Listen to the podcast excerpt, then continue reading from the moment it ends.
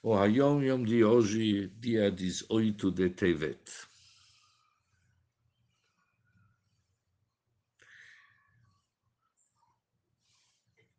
Ele fala sobre o Shabbat Prashat Vaichi,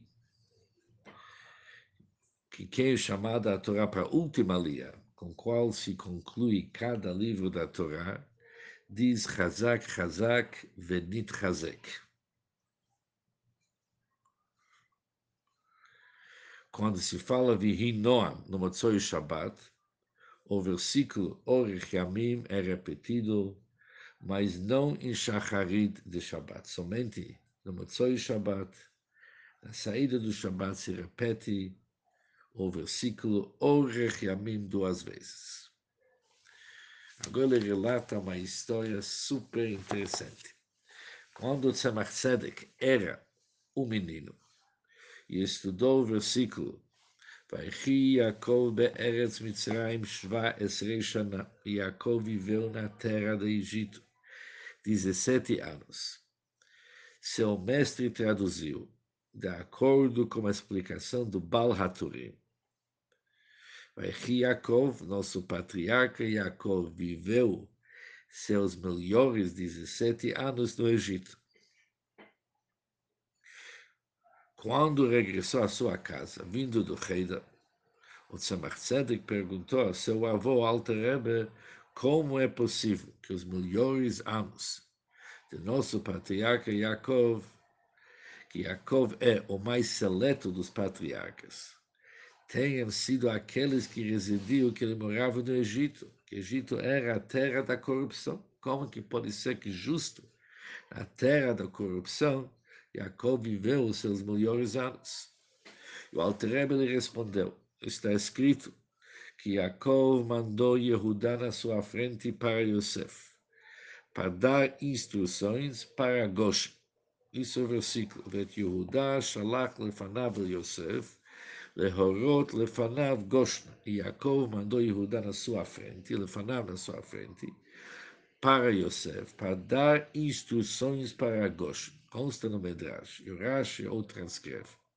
Disse Rabbi Nechemi que qual que foi a missão de Yehudá, Lefanav, antes de Jacob chegar para o Egito, foi para estabelecer uma casa de estudos, para que ali haja Torá e para que as tribos se dedicam ao estudo da Torá para dar instruções para Goshen significa quando se estuda a Torá, fica-se mais próximo de Todo-Poderoso. Goshen vem da palavra Goshen, se aproximar. Ou seja, quando se estuda a Torá, fica-se mais próximo do Todo-Poderoso. Bendito seja, de modo que mesmo no Egito pode-se dizer, Vaichi, ele viveu.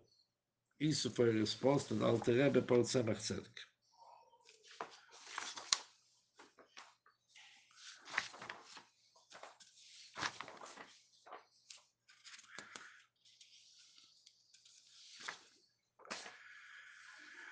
O Rebbe, o nosso Rebbe,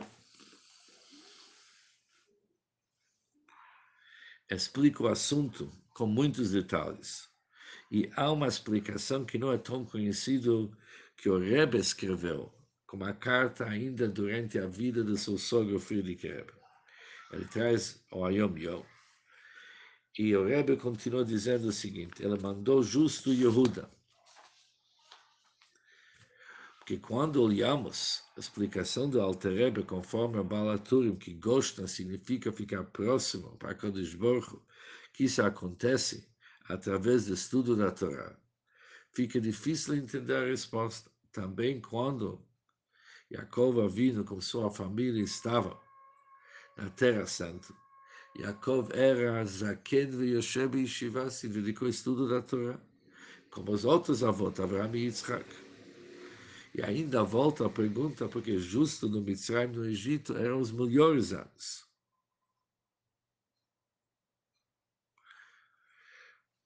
Por isso o Rebbe explica o seguinte, ele mandou Yehuda. Yehuda representa assumir o jugo divino de Evet Pashut. Eved Pashut significa que tem um servo simples, com dedicação total,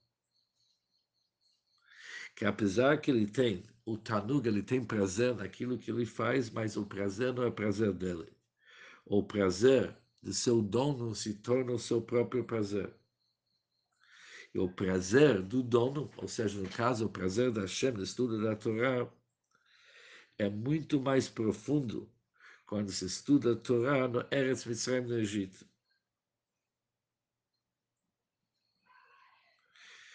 Que Talmud Torá, estudo da Torá, que ele é contra o intelecto da alma animal. E mesmo assim, está ligado com o século intelecto da Hashem, conforme está escrito no Tanya.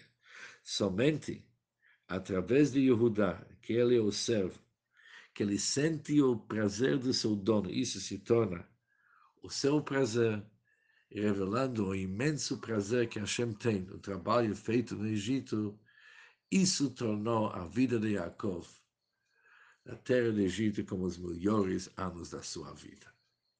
Um bom dia a todos.